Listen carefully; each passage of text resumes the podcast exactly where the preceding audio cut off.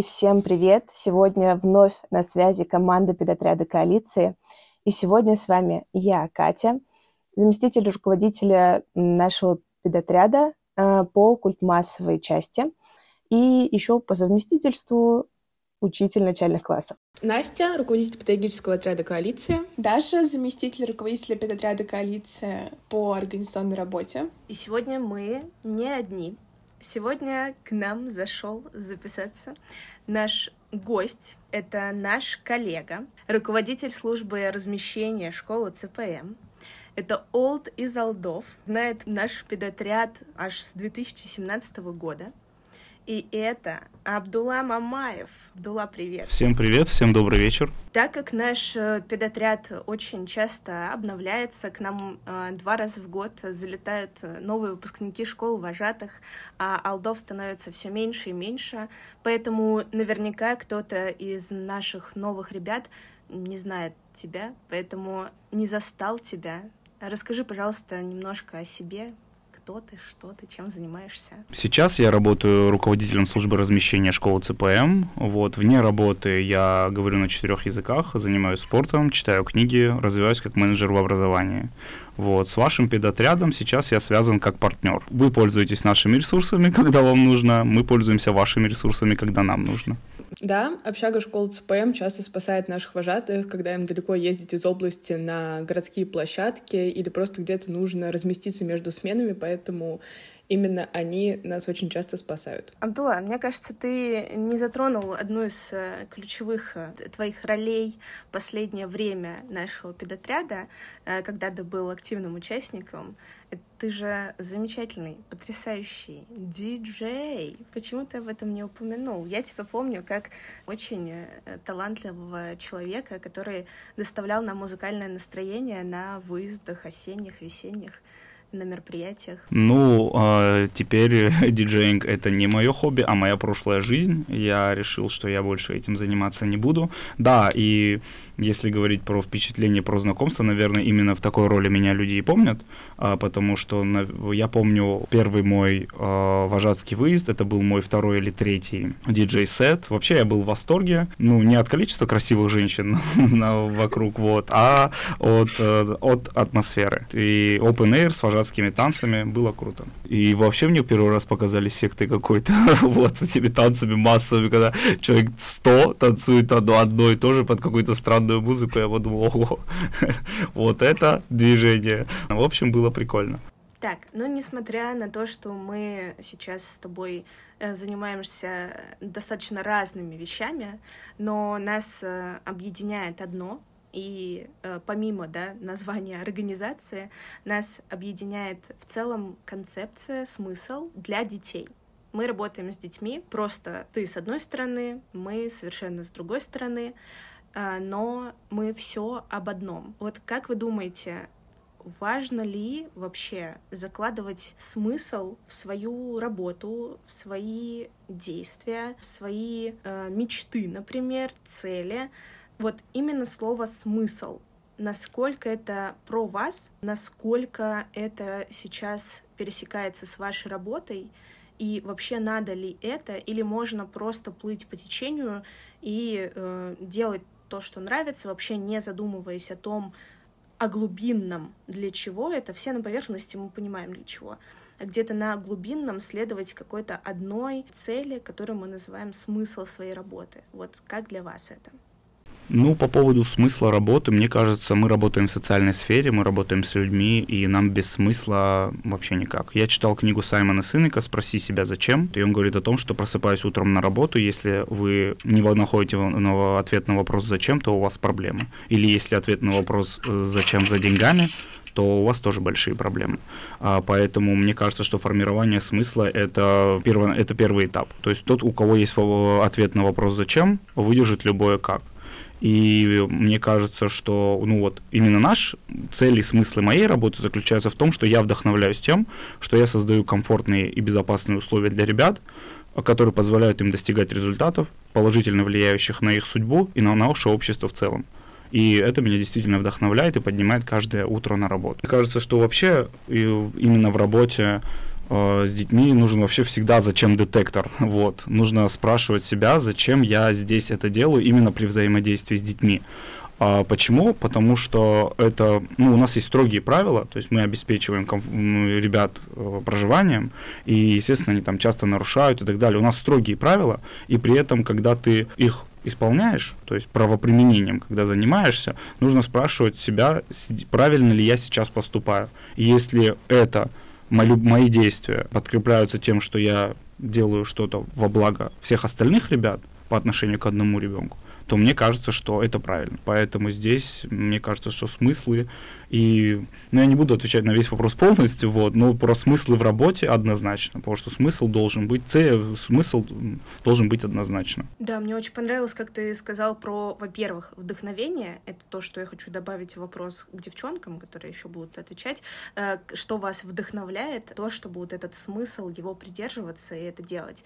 А еще мне очень понравилось, как ты сказал, что э, несмотря там на строгие правила, про которые мы чуть позже еще поговорим, э, на вот какой, ну, на какие какие-то свои действия, ты спрашиваешь себя, да, для чего, к чему это приведет. Мне кажется, это супер важно. Я, когда буду сама отвечать на этот вопрос, тоже чуть-чуть это подраскрою. Вот, мне очень откликнулось то, что ты сказал. Так, девчонки. Э, мне кажется, еще важным, когда ты занимаешь хоть какую но лидерскую должность, вне зависимости от того, просто ли ты вожатый и ты лидер для своих детей, или ты, например, вообще руководитель организации, ты не можешь себе позволить делать это без смысла, а, потому что ты как такой маячок для всех остальных, и если ты не понимаешь, зачем ты это делаешь, то тогда и все твои, грубо говоря, подчиненные, очень мы не любим, мне кажется, это слово в целом употреблять в нашей организации, но и они тогда не будут понимать вообще, зачем они находятся на этой смене, зачем они едут там на какой-то выезд, и вот этот смысл нужно передавать своим отношением к работе, какими-то своими решениями. И у нас есть очень стандартная фраза для вожатых, что какой вожатый такие дети.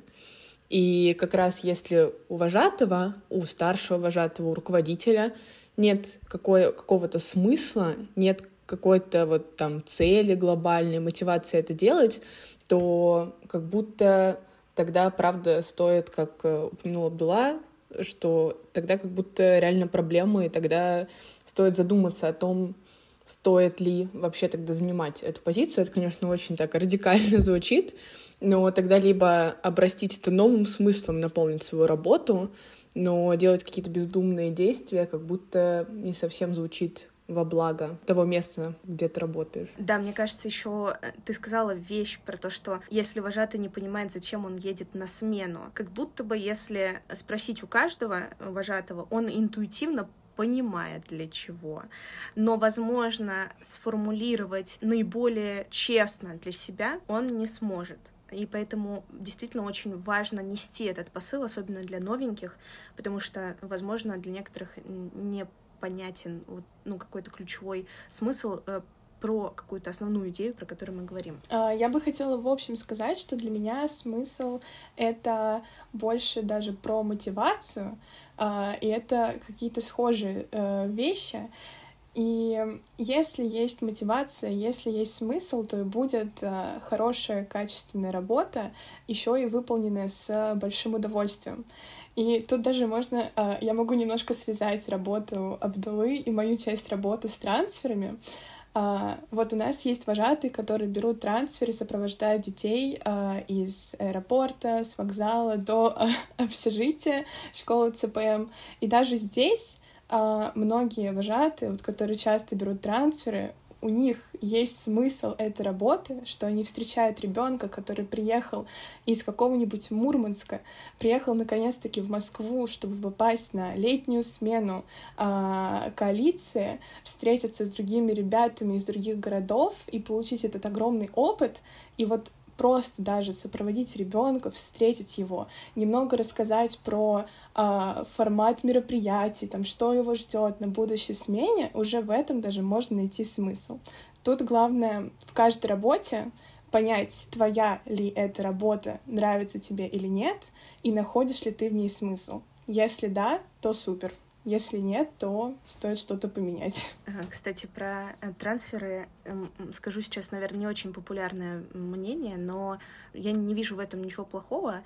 Но я, когда брала, брала трансферы, и очень много их брала э, в свое время, я честно признаю, что я брала по большей части, наверное, для себя, и не ради денег, а для того, чтобы узнавать вообще э, все места, потому что сейчас э, я спокойно ориентируюсь в вокзалах э, и во всех аэропортах, э, просто потому что у меня была такая возможность. Я раньше никуда не летала и не ездила, и благодаря трансферам я сейчас не боюсь, у меня нет этого страха перед такими общественными местами очень важными. Вот, и для меня был смысл вообще познать. Что касается смысла в нашей э, да, работе, э, я сейчас, как обычно, э, сделаю отсылку к своей школе, потому что я все еще поражаюсь очень многим вещам, которые они меня учат. Мне очень нравится, что это по большей части проявляется в математике сейчас. Мне очень нравится и очень близко, что ту же математику у нас преподают через смыслы. И это всегда проговаривается. То есть смысл решать эту задачу, не просто доказать, зачем тебе ее нужно решать, немножко про другое, а смысл, почему нужно сейчас поделить вот это на это, или почему сейчас сложение должно происходить через раскладывание на десятки и единицы, почему, зачем и для чего мы сейчас это делаем. И от этого детям, во-первых, не страшно, а во-вторых, вообще становится понятно. Поэтому для меня смысл это больше про понятность. А понятность это одно из самых ключевых вообще э, штук из нашей жизни. Еще э, мне очень понравилось, сейчас вспомнила, что сказала Абдула. Я не очень запомнила, как называется книжка, про которую ты сказал, но вот этот вопрос для чего и зачем мне помогает справляться с трудностями по жизни уже очень много лет. Я никогда не спрашиваю трудность, когда происходит что-то случается, я никогда не спрашиваю уже много лет, за что мне это. Вообще никогда. У меня выработалась привычка и осознанный подход к тому, чтобы спрашивать, а для чего мне это и зачем мне это. Потому что, ну, в моих убеждениях э, все не просто так, и это для чего-либо, и поэтому мне супер нравится и супер близок этот подход.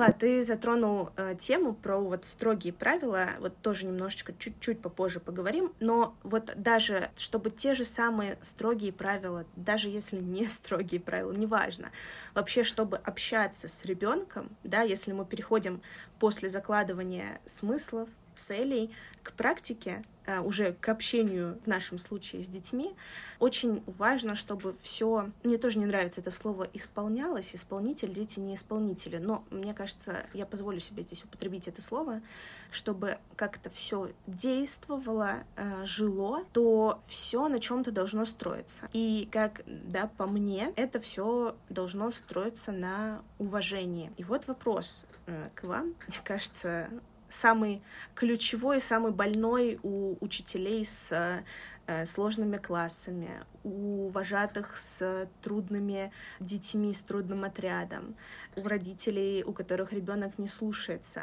Как заслужить это уважение и почему вообще взаимоотношения эти строится по большей части на этом уважении. Ну и такой под вопрос, нужно ли вообще его заслуживать. Вот как вы считаете ваше отношение к этому? Ну, мне кажется, что уважение — это стройматериал для любых взаимоотношений. Э, неважно, дети это или их родители, э, коллеги, руководство. Okay. Вот. И я считаю, что это уважение должно быть взаимным. Как добиться этого уважения? Мне кажется, что добиться его несложно. Просто нужно уважать других когда ты уважаешь других, а, ты заслуживаешь их уважения и можешь уважить, требовать уважения в ответ. Просто у меня были, было пару уроков, и я вел в школе, и было пару м, семинаров в университете. Я всегда обозначал границы и говорил ребятам, что я не позволяю вам не уважать меня, а вы не позволяете мне не уважать вас. Мы вместе не опаздываем, не хамим, делаем домашки, я готовлюсь к урокам или к занятиям и так далее и тому подобное. Это все взаимный процесс. Поэтому мне кажется, что уважая других, можно добиться уважения. А, я бы здесь добавила еще про уважение к себе. В первую очередь, я думаю, даже если есть уважение к себе, и ты понимаешь, а, что ты делаешь на этом месте, почему ты сейчас учитель, почему ты сейчас в этой должности, и уверен ли ты в себе, уверен ли ты в том, что ты сможешь донести свои знания, донести свой опыт и как-то построить коммуникацию с детьми, то уже есть большая вероятность того, что это уважение и получится, и это все будет проявляться в дальнейшем. Сейчас я пока не знаю, что скажет Настя, но для меня э, тоже в последнее время очень откликается мысль про то, что уважение не нужно э, заслуживать. То есть я живу по принципу, что я априори всех уважаю. Э, вообще, вот вообще любого человека. Я это очень часто проговаривала своему прошлому классу, например, э, с которым у меня были проблемки в этом плане, вот, что я вас изначально уважаю. Я им прям напрямую говорила, нет, я изначально вас не любила, я изначально вас не видела потенциал, не болела за вас, но первое, когда я только узнала о том, что я беру ваш класс, а, я вас изначально как учеников и как людей, как детей уважала. И сейчас э, ваша задача состоит в том, чтобы вот эту шкалу, которая сейчас заполнена на 100%, она не снижалась. То есть она уже есть, уже сосуд полный в этом плане. Но вот чтобы она не снижалась и не уменьшалась. Тогда уже повысить обратно, вернуть свое уважение будет в разы тяжелее, чем удержать его на изначальном стопроцентном варианте. Вот. Настя, как у тебя? Мне бы, наверное, хотелось сейчас порассуждать о том, что вообще такое уважение, потому что мы очень много это слово упомянули. Да, я хотела еще у Абдулы это э, спросить, но он подраскрыл немножко про вот эту вот коммуникацию с детьми, там про опаздывать, про дел, подготовку и так далее. И мне очень радостно, что ты сейчас это затронул. Вот для тебя как это воспринимается? Наверное, для меня уважение в первую очередь это соблюдение границ, с обеих сторон, и в отношении детей это особенно важно, что мы никак не пересекаем границы, которые обозначаются либо в целом коллективом, э, обеими сторонами, как вожатым и отрядом, так и границы отдельно взятого ребенка, если он установил чуть более так сказать, далекую границу, не знаю, более жесткую, например, границу, и уважение — это в первую очередь, наверное, не пересекать их, э, и наверное, не злоупотреблять своим положением, потому что в любом случае вожатый он чуть выше, учитель он чуть выше, руководитель он чуть выше, и неуважение — это как раз использовать, так сказать, свои служебные полномочия э, и оправдываться этим, что вот я руководитель, и, значит, я могу и кричать, я не знаю, я могу на вас там нагнать э, и так далее. Вот. Наверное, еще про какую-то справедливость в своих действиях, что тоже уважение для всех равно, для всех детей оно одинаково. Справедливо относиться к каждому сотруднику на равных, без какого-либо бэкграунда, без какого лич личного, без какой-либо личной призмы э, на отдельного человека. Ну, как будто супер базово это какие-то социальные нормы, наверное, того, как принято общаться, они могут, конечно же, варьироваться в зависимости от организации в целом среды, в которой ты находишься. Э, то есть если как-то заведено общаться в лагере, то как будто уважение — это соблюдать эти нормы в отношении детей, в отношении своих коллег. И где-то это может быть чуть более формальной историей. Наверное, вот так. Какое-то соблюдение норм, правил в целом. Это тоже про какое-то уважение как к коммуникации, так и в целом в том, как ты себя проявляешь в своей работе. То есть может начинаться с уважения рабочего времени человека, заканчивая тем, как ты к нему обращаешься, как ты с ним контактируешь. Вот мы заложили и цели, смыслы, настроились э, друг на друга, на наши разные э, волны из радио, стали одной волной. А, как будто бы приняли тот факт, что мы уважаем друг друга, но мы все абсолютно точно не идеальны, а возможно нас, взрослых, ограничивают какие-то нормы поведения, которые вошли в нашу привычку, иногда так хочется пошалить, но ты понимаешь, что ты за это несешь ответственность, и в целом ты как бы смирился с тем фактом, что нельзя. Вот. А дети пока не все и не всегда, и не во всех случаях э, смиряются с этим, понимают это и в первую очередь контролируют это. Конечно, нет. А, на этом им и нужен э, взрослый. И тут возникает термин дисциплины. Да, вообще нужна ли она в нашей сфере особенно, но я на самом деле больше думаю про в целом социум, да, э, с ребенком своим э, в классе, в отряде, просто в коммуникации с другими людьми даже на улице. Вот эта дисциплина вообще нужна ли она? Главный вопрос, как она должна проявляться, и у меня очень часто э, возникают вопросы и небольшие отклонения э, в том, что должна ли она распространяться на коллектив, допустим, детский, да, одинаково на всех. Или можно одному э, запретить, а другому, возможно, разрешить, просто потому что, ну, например, ты ему больше доверяешь или что-то еще такое.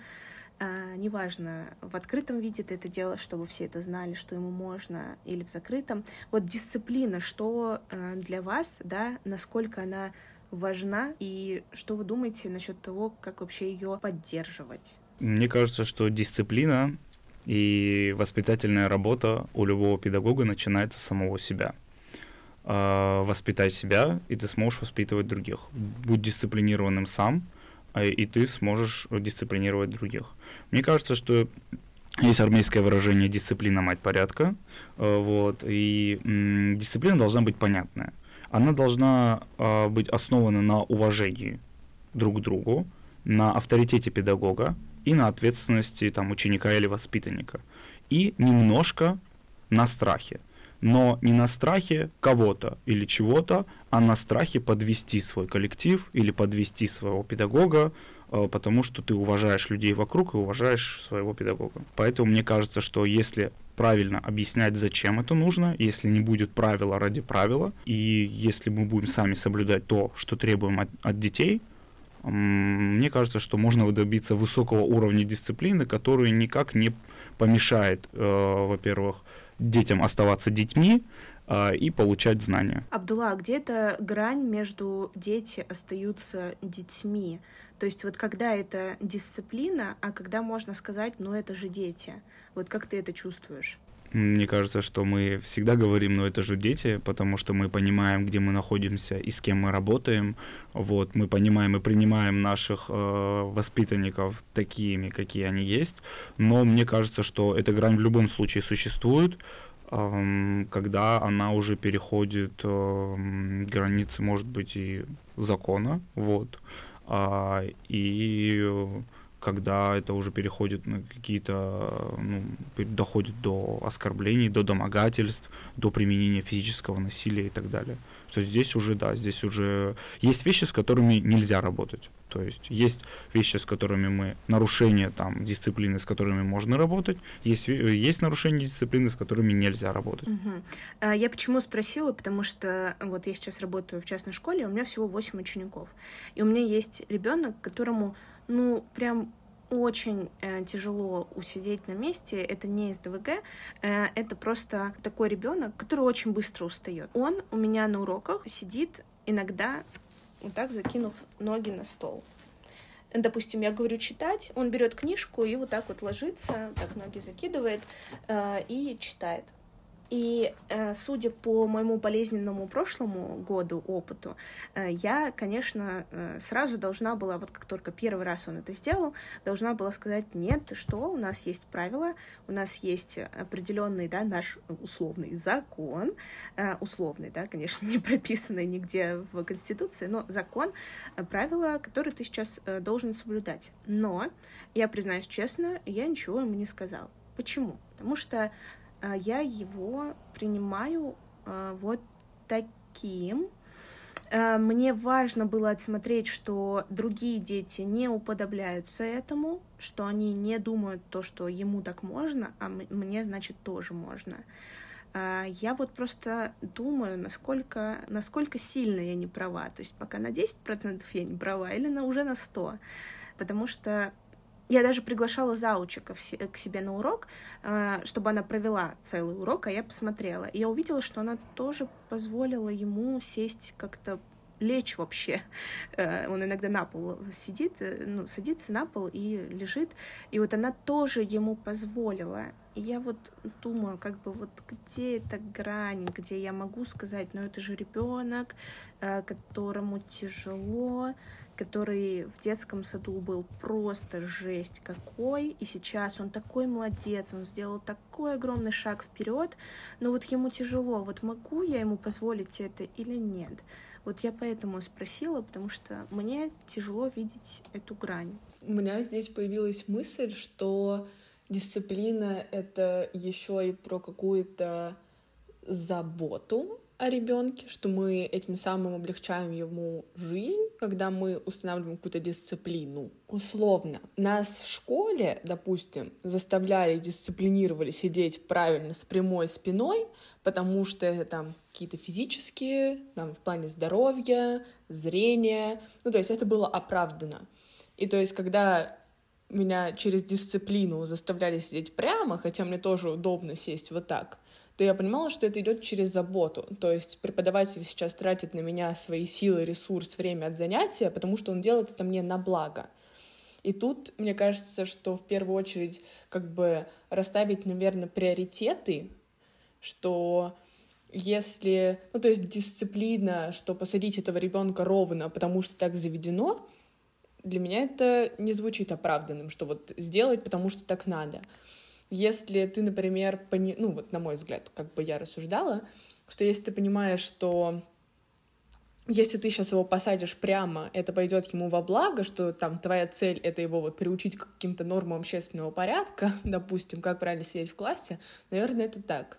Если твоя цель не давить на ребенка, дать ему возможность вот хотя бы пока так, что, условно, пока на стадии, когда он сидит, сконцентрированно читает, все, значит, ну, пока что наша цель вот это закрепить. А потом, может, и прямо можно его посадить, чтобы он научился прямо читать. Что это какая-то про какую-то последовательность. То же самое, мне кажется, в лагере просто, что мы создаем эту дисциплину, потому что мы как бы понимаем зачем нам это нужно, зачем мы эту дисциплину устанавливаем. То есть просто, опять же, обращаясь к какому-то своему опыту, что я всегда, например, в первый же день, как только я соприкасаюсь со своим отрядом, я им проговариваю, что, чуваки, первые два-три дня я э, мама-утка, я буду за вами ходить, вот так вот вас в кучке собирать, буду вас везде водить, э, за каждым прыгать, и я делаю это потому, чтобы мы с вами привыкли, мы с вами освоили, чтобы у нас сформировалась какая-то структура, как мы существуем, а потом я вот даю вам слово, что я вас чуть отпущу что будет полегче дышать. И как бы это вот проговаривание, что я делаю это из заботы к вам, что я вот так вот бегаю, э, как бы трачу вот этот свой ресурс, как раз ну, на благо. И мне кажется, самое главное, что вот этот порядок создать, чтобы ребенку было легче, чтобы ребенку было комфортнее. И самое главное, чтобы он понимал значение и понимал какую-то свою ответственность за это. И тут я вспомнила вот момент, что мы выходили с Дашей как раз из э, общежития и увидели QR-код. Э, очень прикольно, перешли по нему.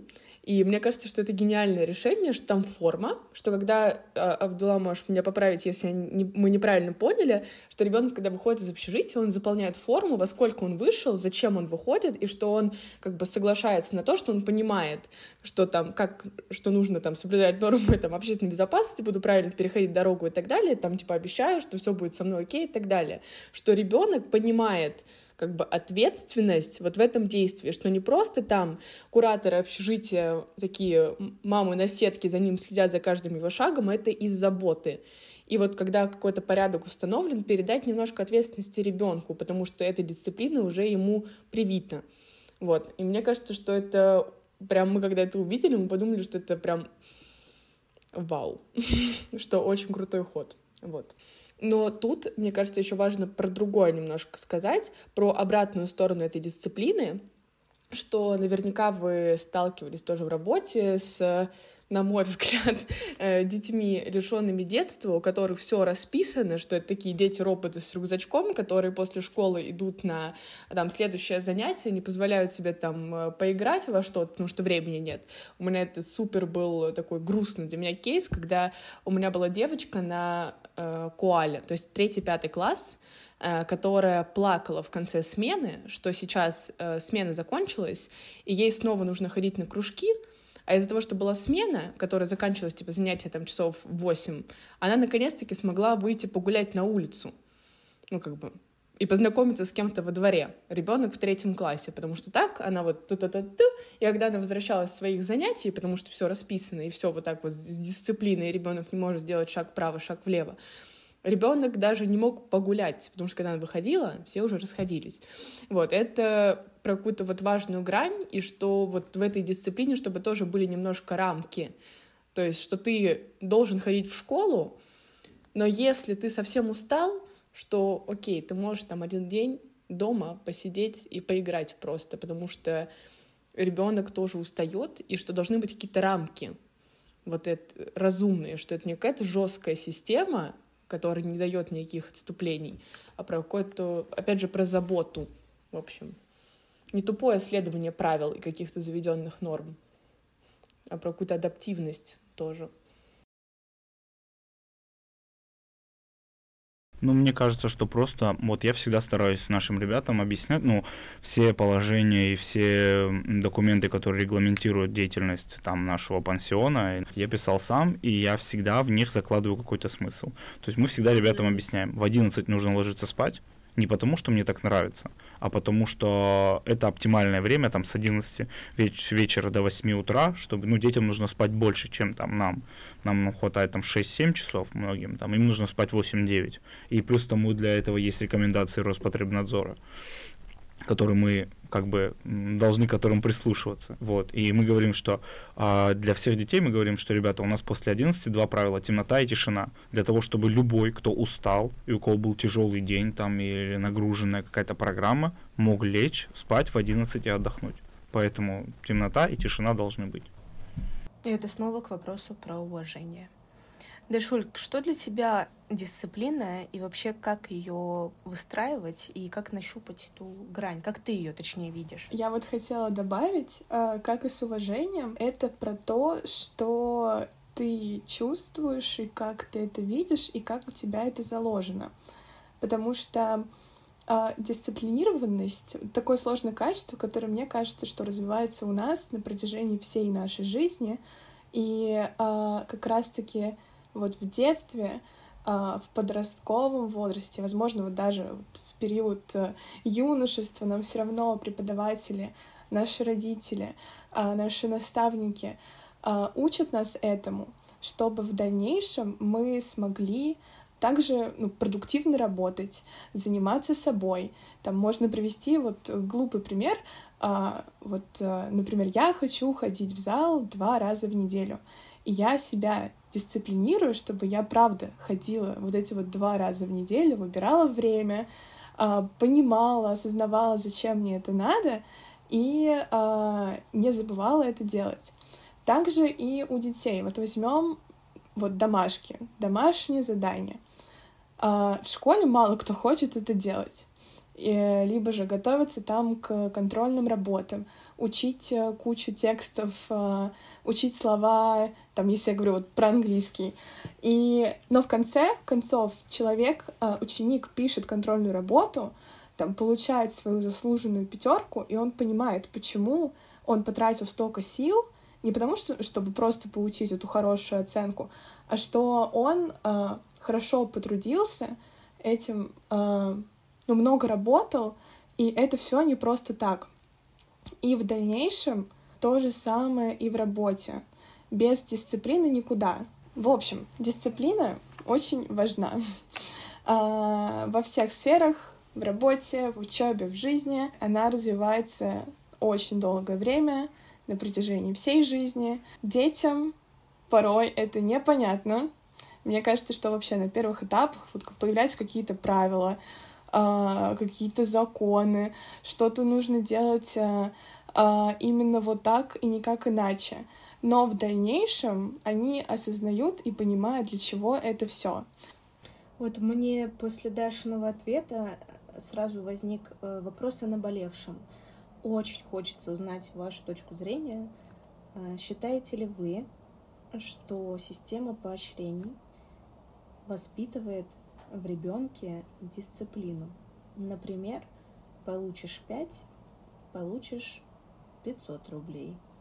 Получишь 4, получишь 400.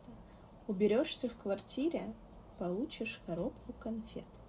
Вот для вас это про дисциплину? Если мы возьмем даже а, любое хобби, то ты понимаешь, почему ты это делаешь. Тебе это нравится. Ты там а, в этот момент а, отвлекаешься от всего, и ты за это не получишь никакие деньги.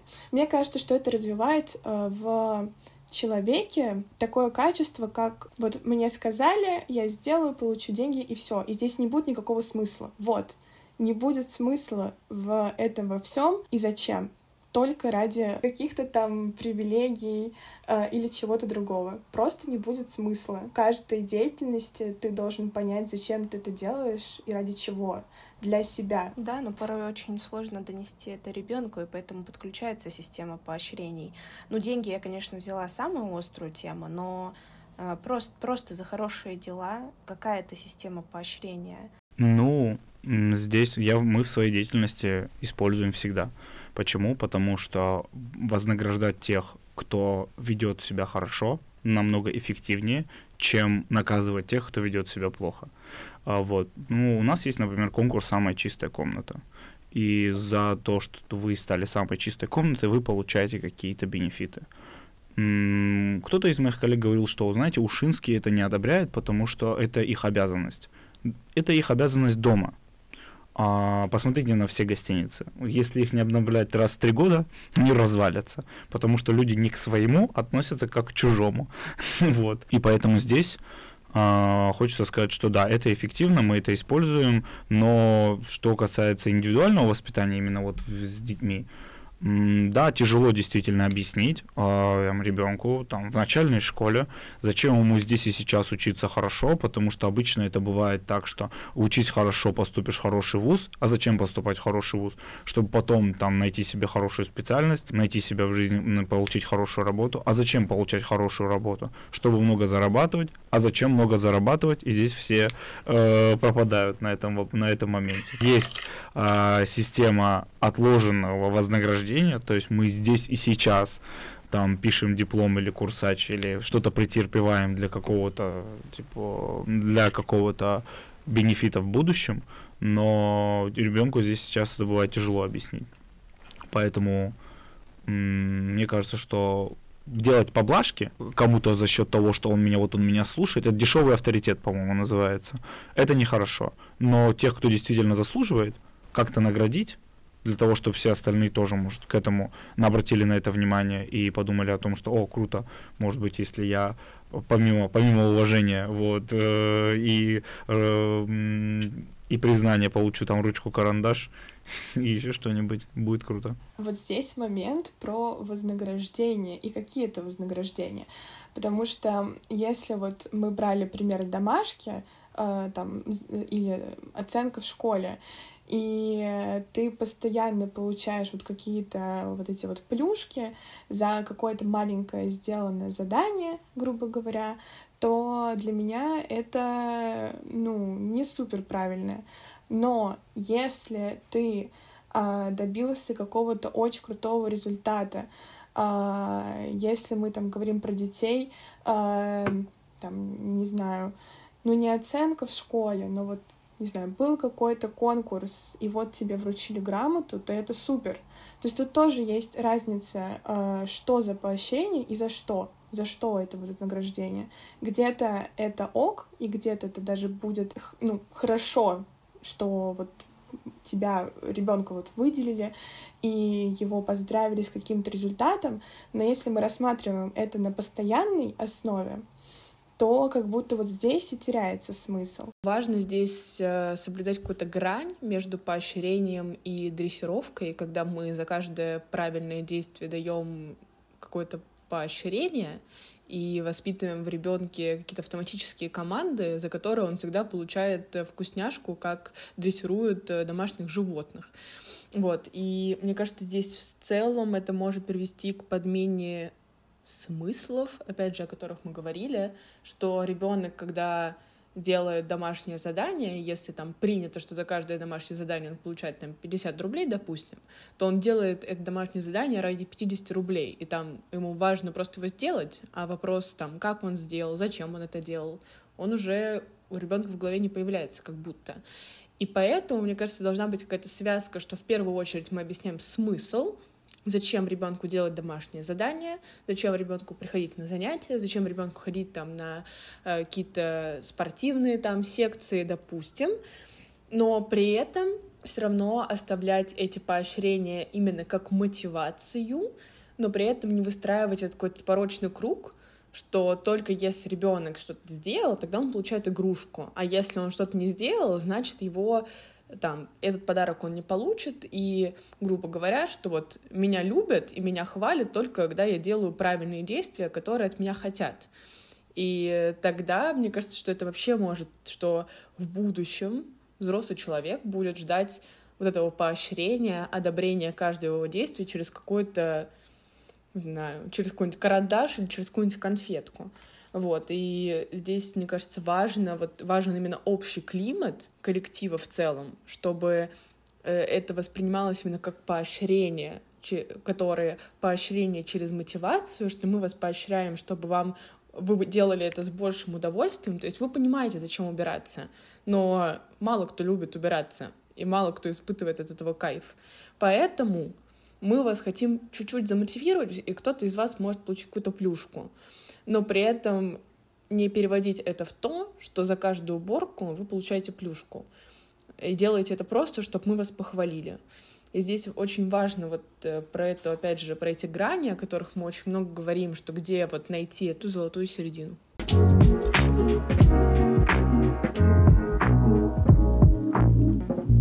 Но важно еще помнить, что наша работа ограничивается нашими обязанностями.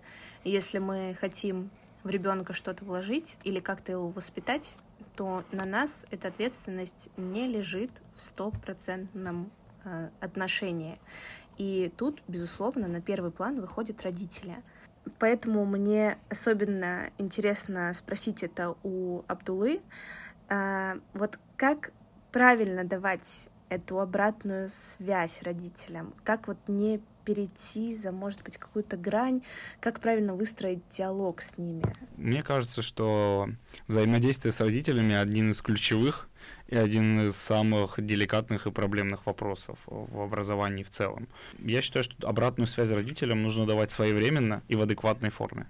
Вот, это самое главное. А, адекватная форма, где ты не оце... безоценочная, без категорического мор- морализаторства, а, без требований, перекладывания от своей э, ответственности. Офигенно, ты обозначил э, эти пункты просто потрясающе. Мне очень это откликается, э, особенно, да, безоценочное суждение, без требований, очень круто. Спасибо, что ты об этом сказал. Как не перейти вот эту грань? Как ты, да, и девчонки понимаете, когда это твоя ответственность, а когда э, это ответственность родителей, и что все-таки не нужно здесь справляться самому, а что, безусловно, нужно прям бежать иногда очень срочно к родителю. Как э, это нащупать помимо каких-то должностных инструкций, которые мы все прекрасно знаем, вот да даже в том же, да, вот воспитании, на котором мы взваливаем на себя какую-то там ответственность насчет этого, как понять, где это твое, и ты можешь переживать, что ты с этим не справился, а где это, ну, все-таки обязанность родителей, как, где это, вот как это нащупать? Это в законе об образовании написано. ну, помимо этого, конечно, у нас у каждого есть э, свое понимание того, как взаимодействовать с родителями, вот, хотя есть и педагогическая этика, которую мы все должны соблюдать, естественно. Вот, мне кажется, у каждого профессионального сообщества есть своя профессиональная этика. Вот, поэтому мне кажется, что главное в, во взаимодействии с родителями и в распределении ответственности это понимать, что вы оба или там трое или четверо, э, вы действуете в интересах ребенка. Вот вы здесь, что общего? У вас ваша общая мотивация здесь такова, что вы делаете это все, э, взаимодействуете ради там, в интересах третьего лица, так сказать. Вот. И мне кажется, что если здесь будет понимание, и все, бу и все будут осознавать свою ответственность, то и будет э, взаимовыгодное сотрудничество в интересах третьего лица. Вот. Так интересно называю наших детей. Вот. Но как выставить грани ответственности, я даже, ну, затрудняюсь ответить на самом деле. Потому что понятно, что воспитание это то воспитание ребенка, если он не только в дома живет, это а, работа и педагога, и родителя совместная.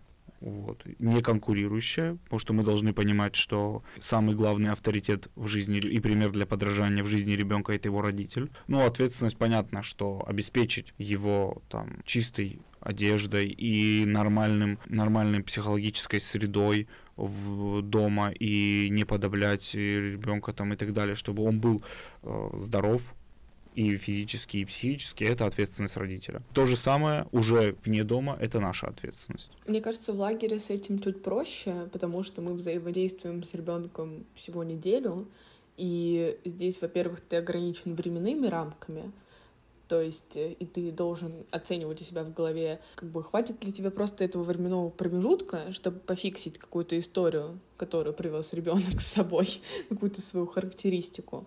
И можешь ли ты это, например, просто уравнять, или ты можешь это проработать, допустим. Uh, у вас, конечно, ситуация сложнее у преподавателей и кураторов, которые детей сопровождают чуть дольше.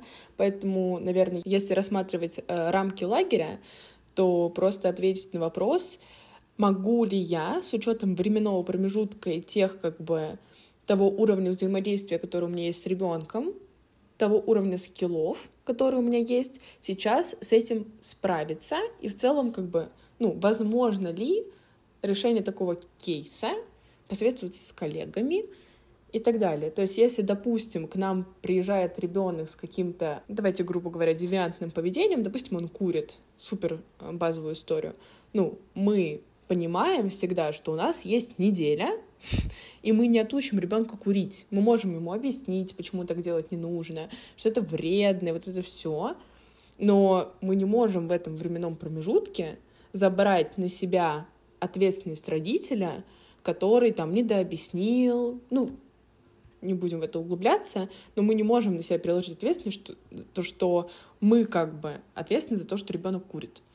Вот. Э, поэтому с лагерем здесь чуть проще, и всегда как бы не брать на себя больше, чем ты можешь э, взять и в целом справиться. И мне кажется, мы часто это проговариваем вожатым, которые порой включают там психологов, героев, воспитателей и всех остальных, и хотят э, всех детей перевоспитать как бы привить им все самое лучшее.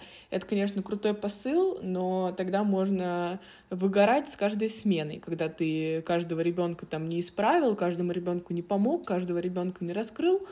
Вот, поэтому в лагере чуть проще, потому что ответственности на родителей все равно чуть больше. То есть к нам приезжает ребенок его родителей, и мы с ним работаем. Вот, конечно, у вас в этом история чуть интереснее, потому что вы чуть больше можете на это повлиять. Наверное, граница в лагере вот сильно с этой ответственностью больше. Мне кажется, ключевое здесь, что не нужно строить себе ложных ожиданий. У меня как раз был такой опыт э, больших ожиданий э, к себе и к своему влиянию на детей, когда я там слышала все эти, ну, когда дети делятся чем-то сокровенным, какой-то своей ситуацией в семье, и все. И во мне включался спасатель, что я сейчас додам всю материнскую любовь, которую они дополучили, сейчас всех просто буду любить, обожать так, чтобы они наполнились и восполнили все свои там какие-то детские травмы, что я сейчас всех спасу, э, всех раскрою, всем там, э, всех научу общаться и так далее,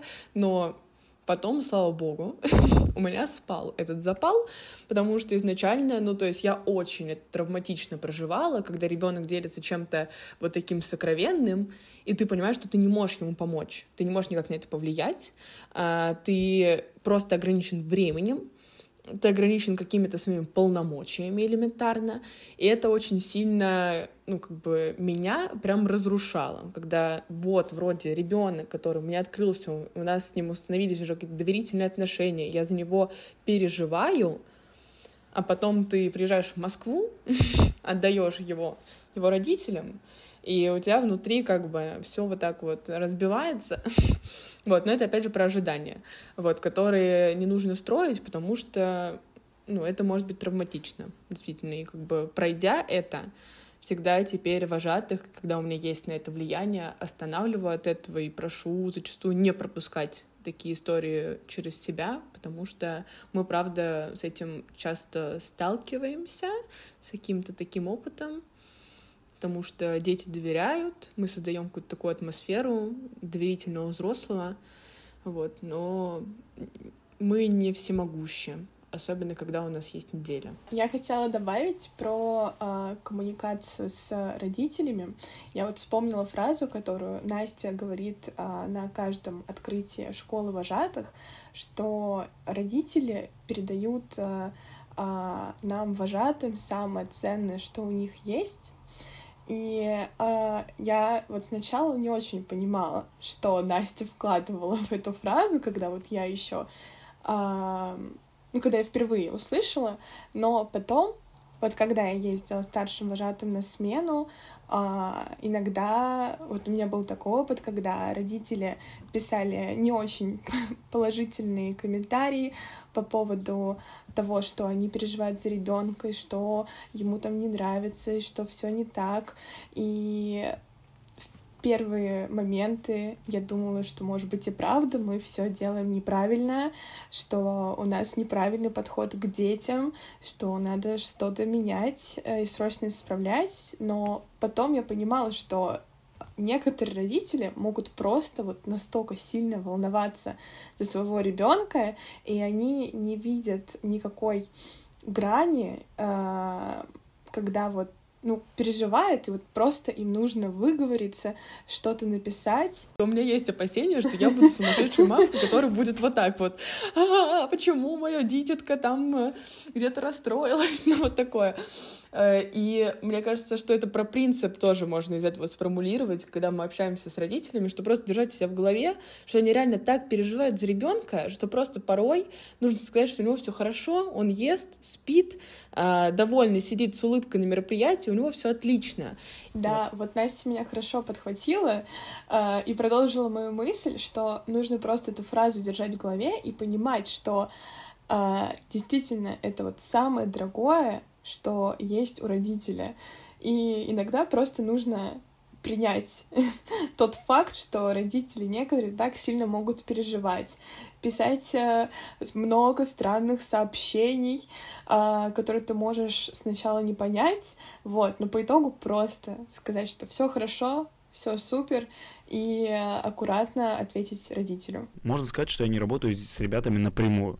А, то есть у меня, я руководитель службы размещения, наша служба делится на, там, на кураторскую службу, на службу охраны здоровья, на бельевое хозяйство и на клинеров.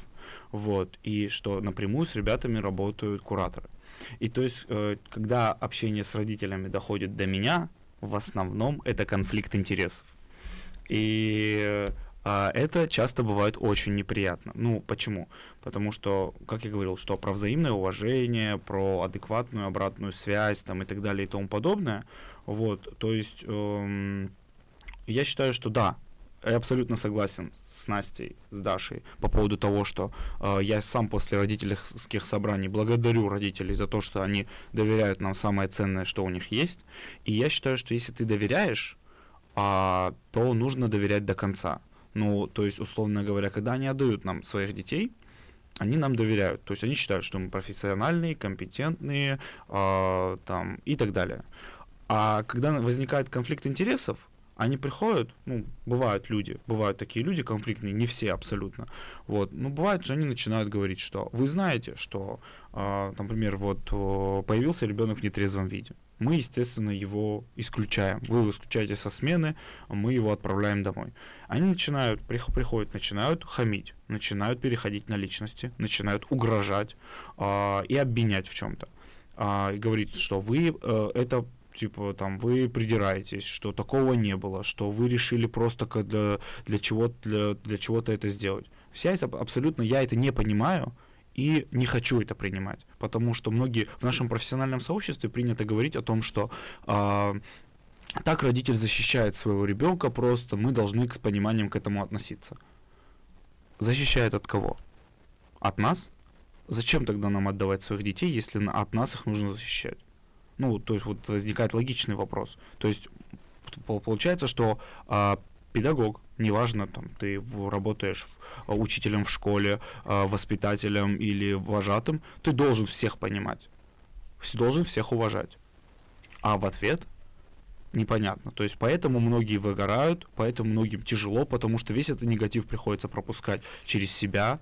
И я считаю, что мы тоже заслуживаем понимания, уважения. И все, как всегда, сводится к уважению. Это правда фундамент, то, о чем ты говорил в самом начале.